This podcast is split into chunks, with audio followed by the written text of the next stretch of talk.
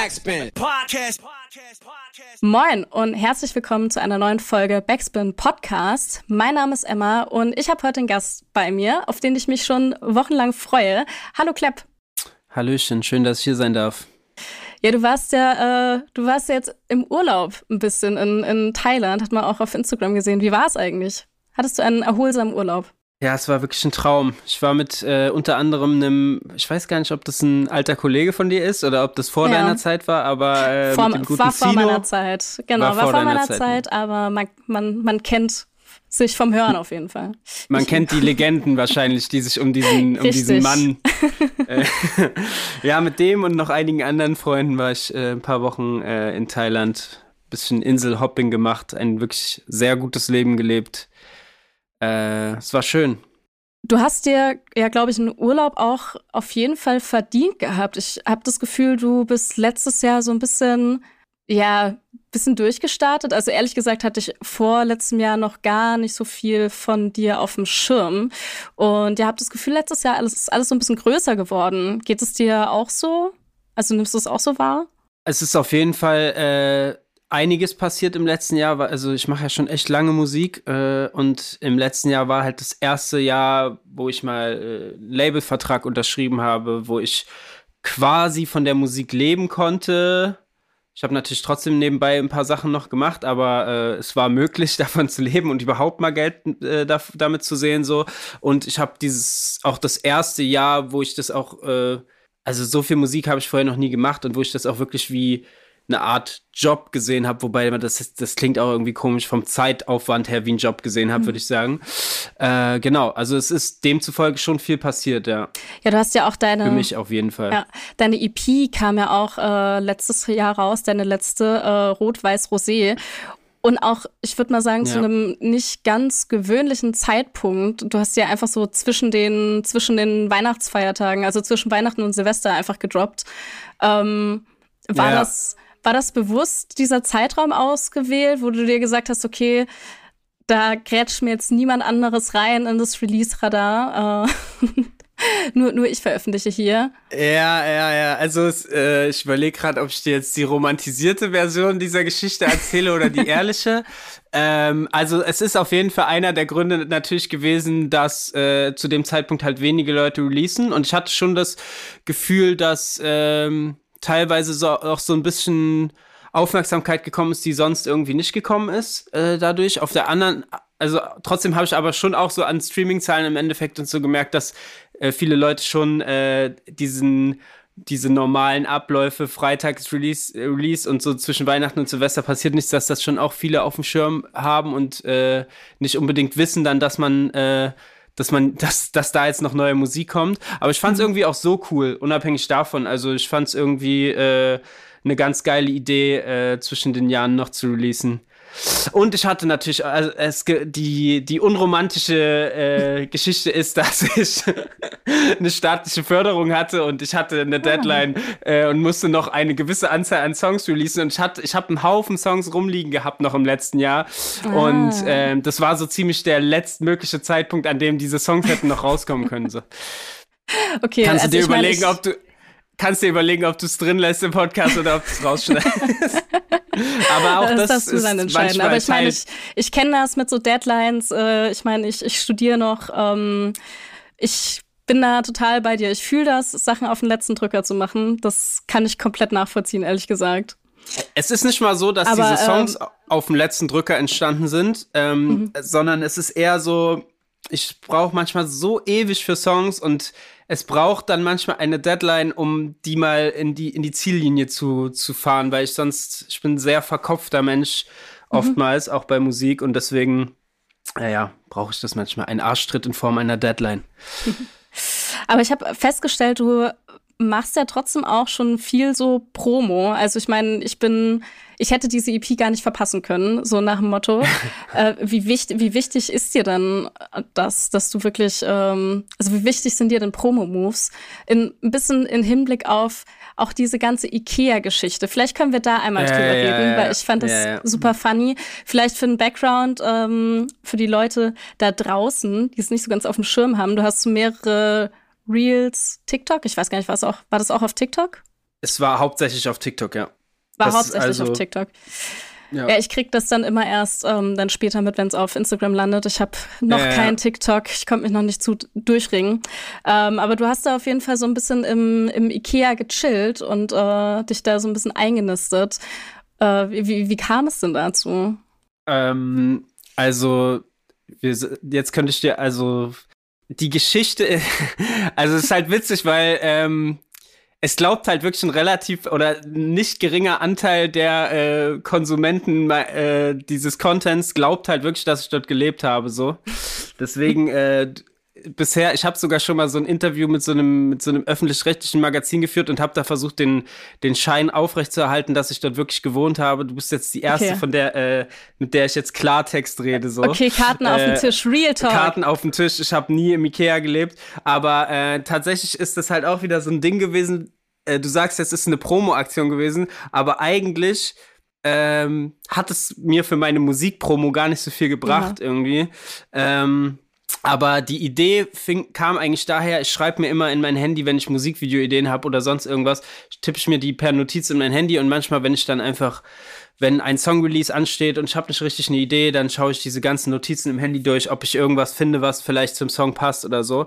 Und dann äh, hatte ich seit Jahren schon drinstehen, dass ich irgendwann mal ein Musikvideo in einem, in einem Möbelhaus drehen will, weil ich mhm. mir das halt einfach super lustig vorstelle, äh, dass man dort halt ja, man hat dort ja 20 Locations innerhalb von ein also überall, also man kann ja überall drehen und all, jeder Raum sieht anders aus, aber es hängen mhm. diese Schilder runter und so weiter. Und somit war eigentlich die Idee, ey, man, wir drehen dort einfach so ein bisschen Performance-Ebenen für das, für mein Musikvideo und machen halt dort ein paar coole Shots. Und als wir dann dort waren, war ich mit, mit zwei Kumpels dort, Fritz und Luis, liebe Grüße, äh, die, die das dann halt mit Handys gefilmt haben und dann kamen wir so auf die Idee, ey, lass doch mal so tun, als würde ich dort einziehen und das so als Joke machen. Und dann sind wir, äh, ja, und dann sind wir auf die Idee gekommen, lass doch mal aus Spaß so tun, als würde ich dort quasi einziehen. Und äh, dann haben wir halt, während wir halt diese, diese Performance-Ebenen gedreht haben, haben wir dort halt so ein paar kleine Sachen gedreht, paar Pranks gemacht, so in Anführungszeichen. Mhm. Und äh, dann bin ich nach Hause gegangen und ich wusste schon so, okay, das ist, es ist ultra witzig geworden. So, ich hatte schon irgendwie das Gefühl, okay, das, das könnte schon echt witzig werden. Dann habe ich das erste TikTok hochgeladen und das hat auch ganz gut funktioniert. Es war so, ich glaube, das hatte so 50.000 äh, Views oder so, so nach einem Tag. Dann habe ich gemerkt, okay, lass mal gucken, weil ich hatte noch viel mehr Footage und dann habe ich so gesagt, okay, ich tue jetzt mal so, als wäre das jetzt der zweite Tag, an dem ich le lebe und ich habe so zwei, drei, vier Sachen gemacht und dann irgendwann nach dem vierten Ding oder so, ich weiß gar nicht mehr, was das dann war, hat es dann einfach mit einem Mal richtig krass geknallt und dann, also hat das so innerhalb von ein paar Stunden so eine Million, zwei Millionen Views oder so bekommen und dann, dann habe ich so gemerkt, okay, es macht gerade Spaß und dann habe ich es einfach ausgeschlachtet. Dann bin ich noch so zweimal ins Ikea gegangen und habe dort einfach noch irgendeinen Scheiß gemacht. Mir, uns ist immer noch irgendwas eingefallen, aber ähm, um nochmal darauf zurückzukommen, äh, das Ding ist halt, es war halt nie so richtig connected zu einem Song oder so und mhm. deswegen hat es jetzt nicht irgendwie, glaube ich, meine Streaming-Zahlen oder sonst irgendwas gepusht, sondern es war einfach so ein lustiges äh, Nebenbei-Ding, was dann irgendwie auch voll Spaß gemacht hat, aber was jetzt auch wieder reicht. Ja, kann ich verstehen. Aber ich glaube, letzten, letzten Endes ist es ja trotzdem irgendwie ja Promo, weil die Leute auf dich als Person aufmerksam werden, oder? Weiß also ich gar nicht. Also auch wenn es jetzt also nicht connected ist mit Musik, aber ja, vielleicht schon, aber auf der anderen Seite, also ich wurde jetzt noch nie an, ich war heute im Ikea privater Natur, ich wurde äh, nicht mhm. einmal erkannt, also ich weiß nicht, wie viele, wie viele, ähm, wie viele Leute danach, äh, ja, also so die Zahl der Follower ist gestiegen, aber ob das jetzt irgendeinen Nutzen hat, weiß ich ehrlich gesagt nicht. Muss, muss man mal gucken, aber es schaden wird es wahrscheinlich nicht, nee. Mhm. Ja, wie gesagt, ich, äh, wir, ich habe es ja vorhin schon gesagt, äh, du hast eine EP rausgebracht. Ähm, und da ist mir aufgefallen, als ich so deine Diskografie angeschaut habe, du hast noch kein Album rausgebracht. Und also du meintest ja vorhin schon, dass du ein sehr verkopfter Mensch bist, dass du sehr verkopft auch daran gehst. Liegt es daran, dass du noch kein, kein Album gemacht hast? Ist das so die klassische, die klassische Angst vom ersten Album bei dir? Angst. Äh, ja, ich kann, ich kann, jede Nacht nicht schlafen, äh, wenn ich daran denke, dass ich irgendwann ein Album machen muss. Äh, nee, ich habe, äh, ich glaube, ich bin gerade in einer Phase, wo ich einfach noch äh, wo das Hauptziel gerade ist, dass ich mehr Leute erreiche mit der Musik und dass ich irgendwie, dass das alles noch wächst. Und ich glaube, in so einer Phase jetzt ein Album zu machen, würde nicht so richtig Sinn machen. Ähm, und der zweite Grund ist auch auf jeden Fall, dass ich wahrscheinlich mich bisher auch noch nicht bereit gesehen hätte, jetzt ein Album mit zwölf Songs zu machen, was wirklich einem aus, aus einem Guss, einem Sound entspricht. Also mhm. ich glaube, langsam kommt man komme ich in so einen Bereich, wo ich mich immer mehr finde und wo ich denke, langsam könnte das theoretisch klappen, aber dann muss es ja immer noch genug Leute geben, die auch wirklich sich sowas auf Albumlänge anhören würden. Und ich glaube, da habe ich noch ein bisschen was zu tun, bevor das der Fall ist. Aber generell habe ich natürlich irgendwann hundertprozentig Bock darauf, so ja. Auch wenn ich selber privat ganz selten nur noch Alben höre, muss ich ganz ehrlich sagen. Eigentlich höre ich fast nur noch Songs. Bis Echt? auf ein paar Ausnahmen. Also, also ich glaube, glaub, das letzte. Ja. Ja. Nee, was war, was war das letzte? Sag. Ich glaube, immer wenn immer wenn ein Album äh, irgendwie so ein, so ein Kon Konzept ver verspricht oder so, mhm. Dann höre ich es mir mal an. Also zum Beispiel dieses Metro Boomin Album jetzt. Gut, das ist auch ein Producer-Album gewesen, das ist eh noch mal anders. Aber irgendwie diese, diese Superhelden, Schurken-Geschichte und so, diese ganz, das hat, das hat mich irgendwie abgeholt. Das fand ich dann voll geil. Oder wenn halt so richtig große Leute ein Album releasen. Klar, dieses OG Kimo-Album, das ist ja mhm. auch wieder so ein Konzeptding gewesen. Das habe ich mir dann auch ein, zwei Mal angehört. Solche Sachen. Aber ja, ansonsten höre ich schon sehr viel irgendwelche Algorithmus, das, was mir der Spotify-Algorithmus so in den Mix der Woche reinspült. Dort finde ich meistens geile Songs und die packe ich in Playlists und dann höre ich die so. Mhm. Ich weiß nicht, wie es bei dir ist. Äh, also ähnlich, aber ich äh, habe mir jetzt seit letztem Jahr wieder vorgenommen, mehr Alben zu hören. Also letztes Jahr hatte ich wirklich, ähm, ich musste auch so für fürs Uniradio habe ich so meine Top 5 Albenliste des Jahres äh, zusammengestellt und ich weiß noch, das Jahr davor fand ich es unglaublich schwierig fünf Alben zusammenzusuchen. Und mhm. letztes Jahr, also 2022, fand ich es auch schwierig, aber eher, weil ich so viele hatte. Also ich glaube, ich hatte sieben, mhm. acht Alben, die ich echt gut fand und auch oft durchgehört habe. Ähm, deswegen, ich habe da gerade schon wieder so eine Phase, wo ich mehr Alben höre und mhm. mir die mhm. auch öfters mal anhören. Aber spannend. Ich glaube, den meisten Leuten geht's eher wie dir, schätze ich mal. Ja. Dass sie ja, sich halt so einzelne Songs anhören. Denke ich auch, ja. Bin ich wieder Mainstream, ja. ja. Schwimme mit dem Strom mit. Genau. Äh, wobei ich finde, das stimmt nicht unbedingt. Also gerade jetzt auf deinen, deinen letzten Songs hatte ich das Gefühl, war es ja schon sehr viel persönlicher. Also du hast ja schon immer sehr viel Geschichten aus deinem, aus deinem Leben erzählt. Ähm, aber gerade jetzt zum Beispiel auch dieser Song 180 Grad, wo du ähm, den Tod deiner Mutter verarbeitest. Wie schwer fällt es dir denn, sowas zu schreiben? tatsächlich. Also es ist dann eher, wo du sagst, okay, ich muss das auch schreiben, um das, um das irgendwie wegzu, wegzuschreiben? Oder ähm, fällt dir das schwer und hast du Angst, dich so zu öffnen? Ähm, also ich habe, ja, wie du schon sagst, ich habe das ja immer wieder über die letzten Jahre gemacht, die ich Musik mache, dass ich immer sehr persönliche Themen äh, mit einfließen lasse. Und es ist äh, gerade ganz speziell bei dem 180-Grad-Song, ähm, es ist immer so voll kitschig und pathetisch, das irgendwie so zu verkaufen, dass das irgendwie keine Art schreibende Art von Therapie ist und so, aber es ist halt einfach ein Fakt.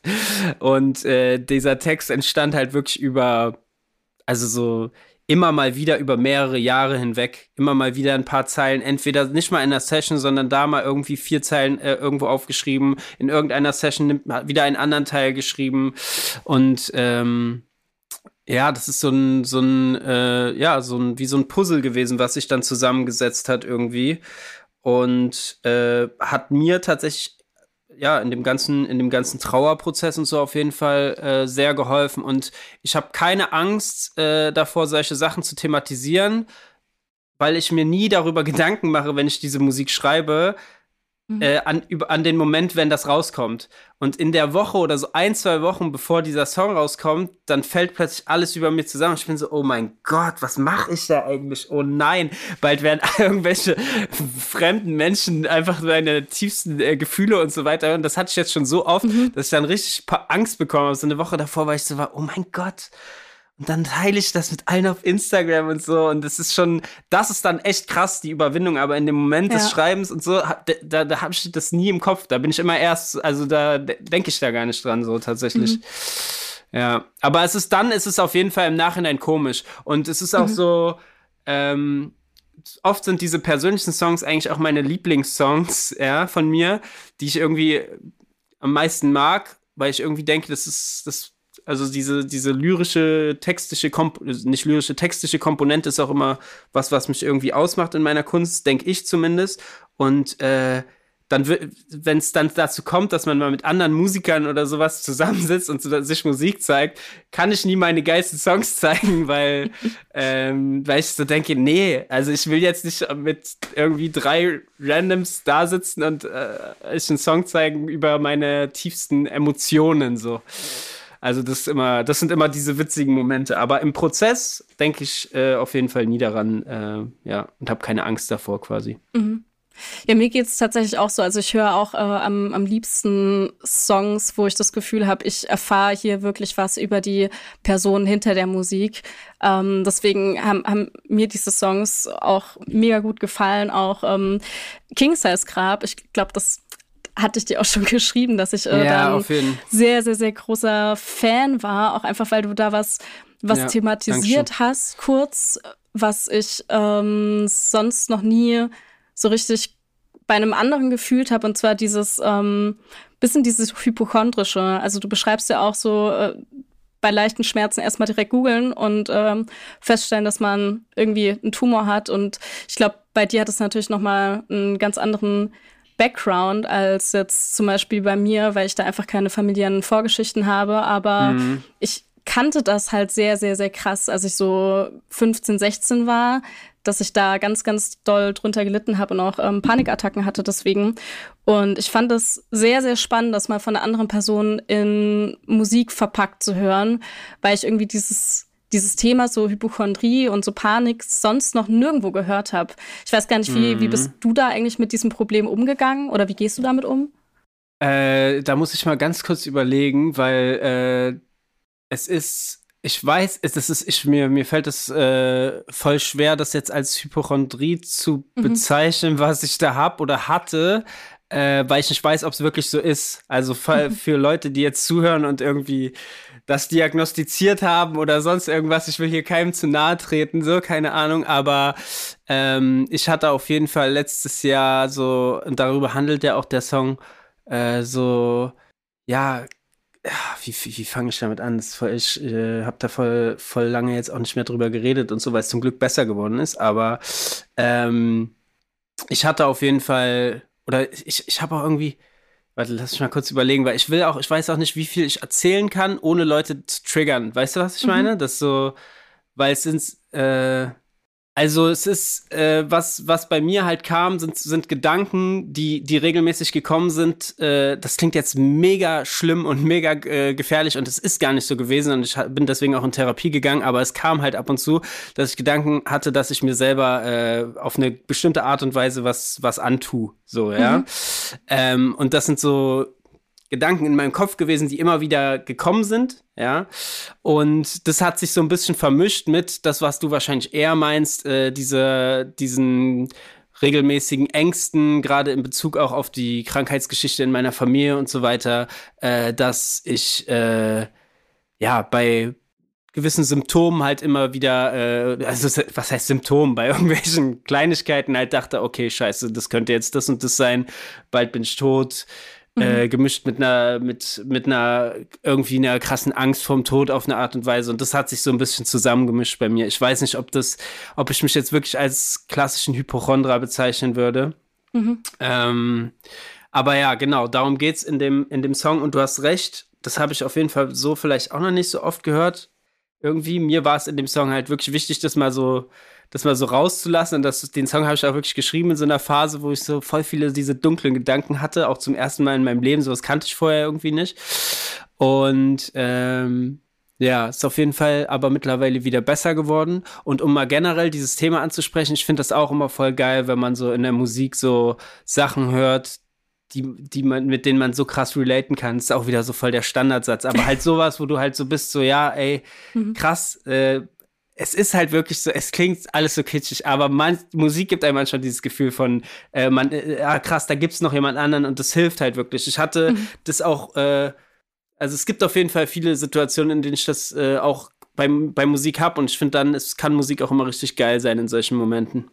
Voll, total. Oder auch ganz krass, nicht nur Musik, sondern auch, ich hatte zum Beispiel auch äh, in diesem, jetzt wo wir eh in diesem Psycho-Talk sind, es gibt ja den Podcast von Miri, mhm. äh, diesen Danke Gut Podcast und da saß Loredana drin und hat über den Tod von ihrem Vater gesprochen. Und Loredana hat erzählt über einen Traum, den sie mit ihr, äh, den sie über ihren Vater hatte, der gestorben ist.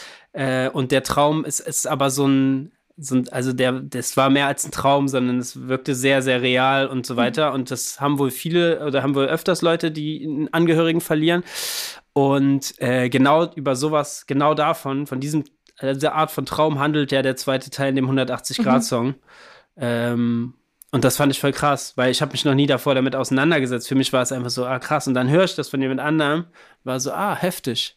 Ja, genau. Ey, ich finde das auch eine richtig, richtig gute Entwicklung, gerade in Deutschrap, dass viel mehr über solche Themen gesprochen wird. Also das ist ja schon seit ein paar Jahren so der Fall, aber ich, ich finde das wirklich richtig, richtig gut. Und ähm, gerade mit so, mit so Musik, also ich weiß nicht, äh, hier einmal Shoutouts an meine, an meine Mom, die meinte dann letztens, äh, weil die sich auch immer meine, meine Radioshow anhört und meinte so, ja, okay. Ah, es, ist, es ist ganz oft halt alles sehr traurig und düster und so, hör doch, ja. hör doch einfach mal ein bisschen bessere, besser gelaunte Musik. Ich bin also, ja, aber ich fühle die halt einfach nicht so sehr. Ja, ja. So, ja. Mir, mir, hilft das ja trotzdem dann, ähm, Musik zu hören, die so ein bisschen mein, meine Mut widerspiegelt, um halt zu checken, so, okay, man ist nicht alleine.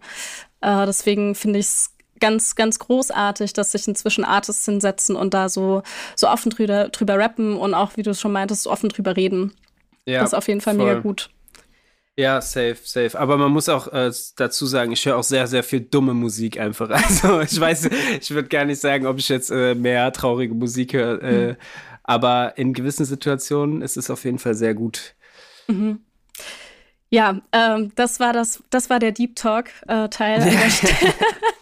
Jetzt mal wieder. Kommen bisschen, wir wieder zu Ikea. Äh, kommen wir äh, zurück zu Ikea. Ähm, nee, nicht, nicht ganz. Ähm, aber einmal zurück äh, zu deiner, zu deiner Heimatstadt. Denn du sagst ja auch auf der EP, dass du für immer Leipziger bleibst. Und ähm, ja, ich weiß gar nicht, wann, äh, wann bist du eigentlich weggezogen von hier? ich glaube, es sind sechs, sechs, sieben Jahre oder so bin ich jetzt, ja. glaube ich, in Berlin. Ja. Aber was war genau. da so der Auslöser, dass du äh, nach Berlin gezogen bist?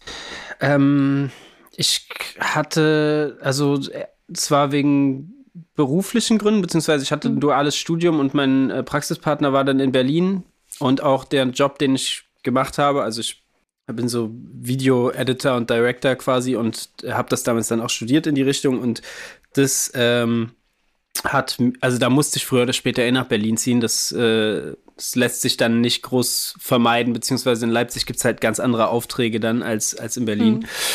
Und ich hatte aber auch schon ein relativ großes äh, Umfeld in Berlin tatsächlich. Und deswegen war das gar nicht so, okay, in eine neue Stadt kommen und niemanden kennen und so, sondern ich war direkt in einer WG mit zwei Leuten, die ich schon kannte. Zino unter anderem, mit dem habe ich zusammen mhm. gewohnt.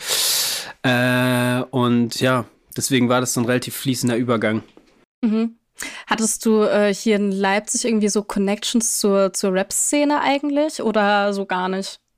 Also, ich habe auf jeden Fall, mh, hm, ja, nee. Also, ich war jetzt nie bei diesen äh, Open-Mic-Sachen oder so, ehrlich mhm. gesagt. Da war ich nie, aber mein, also ich kenne natürlich einige Leute und ja, ich meine, ich habe angefangen zu rappen in Leipzig, da war ich 13 mhm. oder 12 und habe dann halt so spätestens mit 16 oder so äh, habe ich da schon äh, gut, gut versucht, Welle zu machen. Und ich glaube, da mhm. gab es halt noch nicht viele Leute, die gerappt haben. So. Also wir haben Sticker gedruckt und alles zugestickert und haben äh, jede Schule angefragt, ob wir da auftreten können, haben dort aufgetreten, äh, sind dort aufgetreten mit irgendwelchen komplett geisteskranken Texten und schlechten, scheppernden Beats.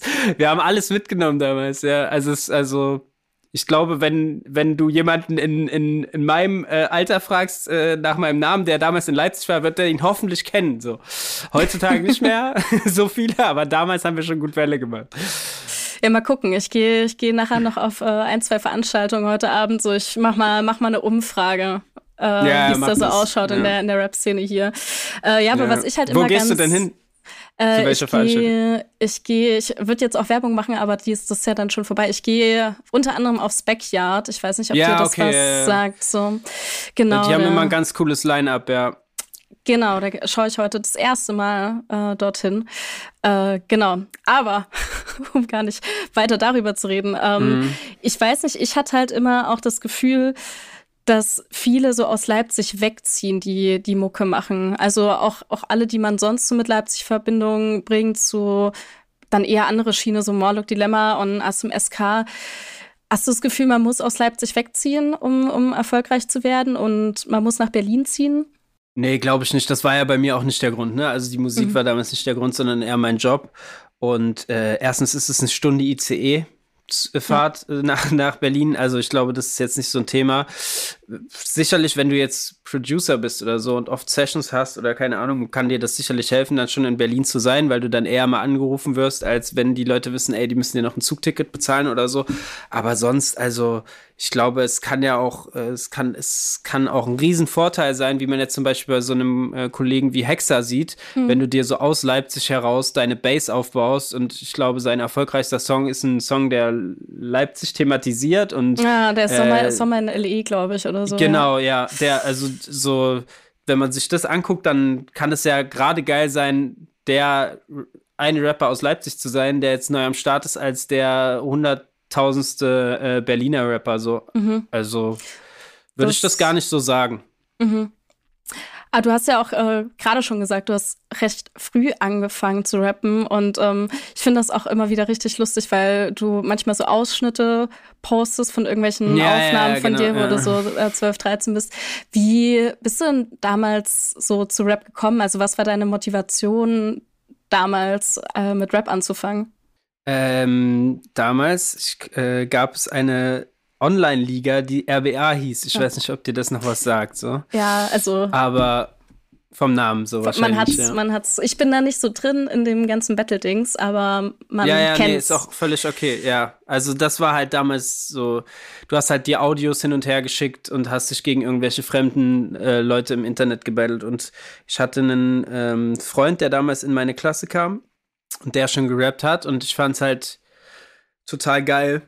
Einfach und dann habe ich ganz, dann war mein erster Song Distrack gegen ihn und dann mein, der zweite Song war ein Love Song äh, für meinen für meinen Crush damals und dann habe ich angefangen dort zu battlen und dann habe ich äh, habe ich äh, jeden, ich habe damals jeden Tag die ersten Jahre, ich bin jeden Tag nach Hause gekommen und habe dieses enge Zeitfenster von zwei drei Stunden genutzt, in dem meine Eltern noch auf Arbeit waren und ich noch, weil ich sehr laut geschrien habe damals immer und habe dann einfach da noch schnell aufgenommen so in der Schule die Texte geschrieben, aufgenommen, bis meine Eltern kamen, weil die konnten auf jeden Fall diese ganzen menschenverachtenden Texte sollten die noch nicht hören, mhm. als ich zwölf war. Das kam dann erst später. Was, was haben die dann dazu gesagt? Haben die sich das angehört und, und gedacht, oh Gott? Ich hatte, also damals so äh, mittlerweile so mein Vater und so, der hört sich alles an und der findet das auch richtig cool und der ist auch stolz und so. Damals äh, haben das, glaube ich, meine Eltern nicht wirklich kapiert, weil es war auch wirklich hängen geblieben, muss man sagen. Ne? Also ich habe damals schon, äh, also erstens, wenn man gar nicht weiß, was diese Battle Rap Kultur ausmacht so und dass das halt einfach Sinn der Sache ist, dass man dort Leute beleidigt und dass man Sachen erzählt, die, die teilweise gar nicht stimmen. Ich habe ja mit 13 Jahren über Knarren gerappt, über alles, so weil mhm. ich das auch einfach aus dem Ami-Rap und aus dem deutschen Rap einfach so übernommen habe, so gewisse Wörter, von denen ich gar nicht mal wusste, wie die hießen, so wie man das halt macht, wenn man zwölf ist, keine Ahnung. Ich glaube, wenn man heute heute sind die, die Elterngeneration von heute wäre wahrscheinlich ganz anders, weil die schon auch mal im Radio mal einen Kapitalsong gehört hat oder keine Ahnung, äh, irgendwie sowas. Damals war das ja schon alles nochmal ein bisschen anders. Also wir reden hier über so 2007, 2008, ja, mhm. oder so. Nur nochmal zur Einordnung. Ja, aber äh, genau, also du warst ja dann auf jeden Fall viel bei Battles unterwegs, auch beim, beim VBT und, äh, und solchen Sachen. Ja. Aber jetzt bist du nicht mehr so im Battle Rap drin, wenn ich das richtig gesehen habe, oder? Nee, also eigentlich, nee, ich habe eigentlich schon seit Jahren nichts ja. mehr. Also ich habe ja dann noch diese Live-Battles gemacht und mhm. äh, da dann irgendwann auch beschlossen, ey, eigentlich habe ich so alles, was ich hier machen wollte, habe ich gemacht und festgestellt, dass doch das, was mir am meisten Spaß macht, schon der Faktor des Songs machen und Musik machen ist so. Mhm. Ja. Was ich immer ganz äh, spannend finde bei, bei Leuten, die gebettelt haben, dass auch, wenn man, wenn man dich irgendwie googelt oder so, das, das Erste, was da halt kommt, sind, okay, hat da gebettelt, da gebettelt, ähm, mm. so direkt äh, VBT. Du hattest ja damals auch noch ähm, den, den Namen Kleptomatic, also auch dann ja, ja. deinen Namen geändert gehabt. Ich habe immer das Gefühl, dass Leute, die gerade die beim VBT waren, dass das so ein Image ist, was man gar nicht so richtig los wird. Also, dass man immer so ein bisschen als, der war mal beim VBT.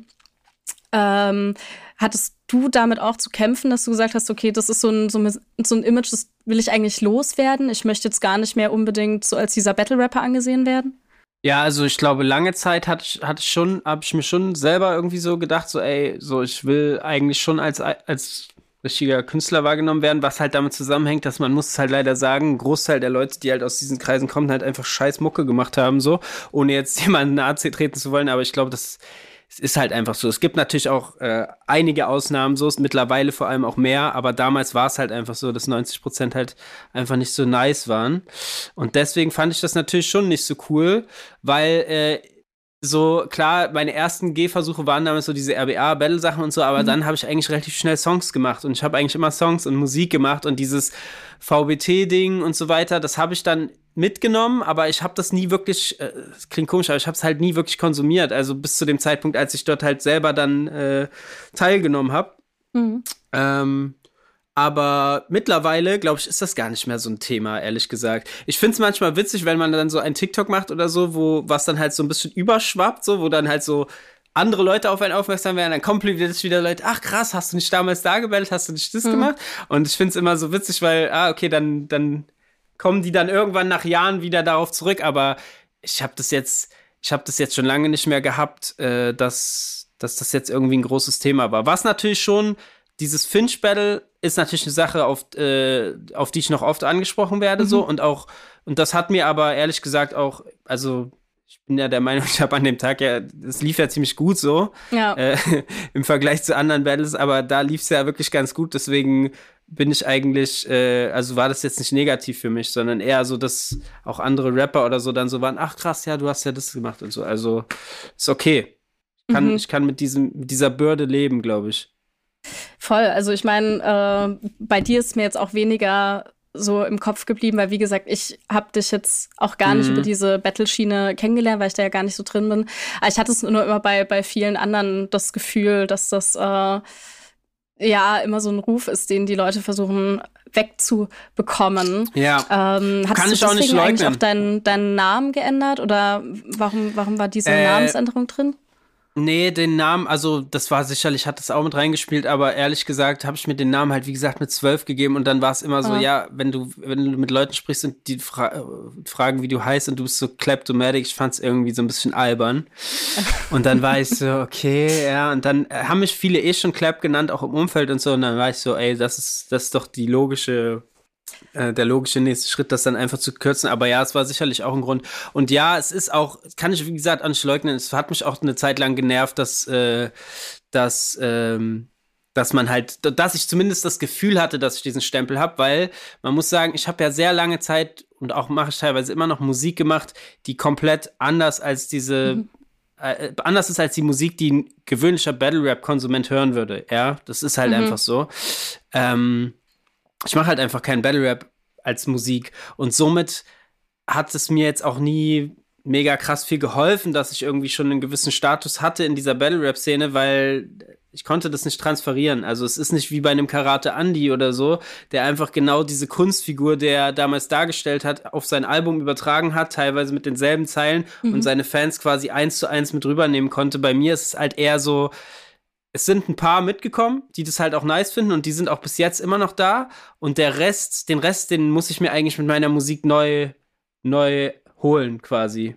Weißt du, was ich meine? Und deswegen war es schon eine Zeit lang, dass ich so dachte, ey, so, äh, ich, manchmal würde ich mir eigentlich lieber einen Fresh Start, Start wünschen, aber mittlerweile ist es eigentlich vollkommen fein. Und ehrlich gesagt, ich bin auch richtig froh über diese ganze Zeit. Ich habe da richtig, also ich freue, also so ist nicht so, dass ich mir das noch angucke oder so, aber ich bin so, ey krass, das habe ich gemacht und das ist cool und äh, ich feiere das. Äh, es hat übertrieben Spaß gemacht, es waren geile Momente, so ich bin stolz darauf, so also zumindest auf die meisten Sachen, nicht auf alle, aber ja. Mhm. Ja, wir haben ja schon gesagt, so letztes Jahr lief bei dir auf jeden Fall relativ gut. Hast du irgendwelche irgendwelche Pläne für 2023 jetzt? Gibt's, gibt's äh, Live-Pläne zum Beispiel bei dir? Ja, also ich ähm, mache auf jeden Fall jetzt im März wahrscheinlich ein, eigenes, ein kleines Konzert erstmal in Berlin irgendwie, was eigenes und will dann auf jeden Fall auch mehr spielen. So, ich habe immer mal wieder ein paar Sachen, ein paar Clubshows. Ich nehme gerade einfach alles mit, was irgendwie geht, mhm. weil live ist eigentlich das, was mir am meisten Spaß macht. Und deswegen gehe ich auch manchmal einfach in irgendwelche, wenn ich eine Anfrage bekomme, in irgendwelche Clubs und spiele eher undankbarere Kurzauftritte, mhm. aber es macht trotzdem Spaß. Ähm, und ansonsten, ja, ich bin jetzt gerade wieder im Studio und mach, wir machen wieder Musik und äh, ich habe jetzt, nachdem ich im letzten Jahr halt erstmal ein gewiss, gewisses, gewisser Zahl an Songs auch abliefern musste und Vertrag hat und so, kann ich dieses Jahr so ein bisschen entspannter erstmal wieder angehen und äh, einfach erstmal nur Skizzen machen und dann schauen, was passiert. Aber es sind jetzt schon wieder Sachen, wo ich sage, ey, ich habe eigentlich Bock, die rauszuhauen. Also es mhm. geht, denke ich mal, weiter wie gehabt. Nice. Ich, äh, ich freue mich auf jeden Fall. Äh, ich bin, bin sehr gespannt drauf, was da passiert. Und vielen, vielen dann bedanke Dank. ich mich für, für, für deine Zeit und für das tolle Gespräch. Dankeschön. Ja, ich danke dir auch, dass du, äh, dass du an mich gedacht hast hier und dass ich hier mit dir reden durfte. Es war sehr entspannt. Ja, und dann würde ich sagen, macht's gut da draußen. Bis zum nächsten Mal. Tschüssi. Ciao. Backspin. Podcast. Podcast. Podcast.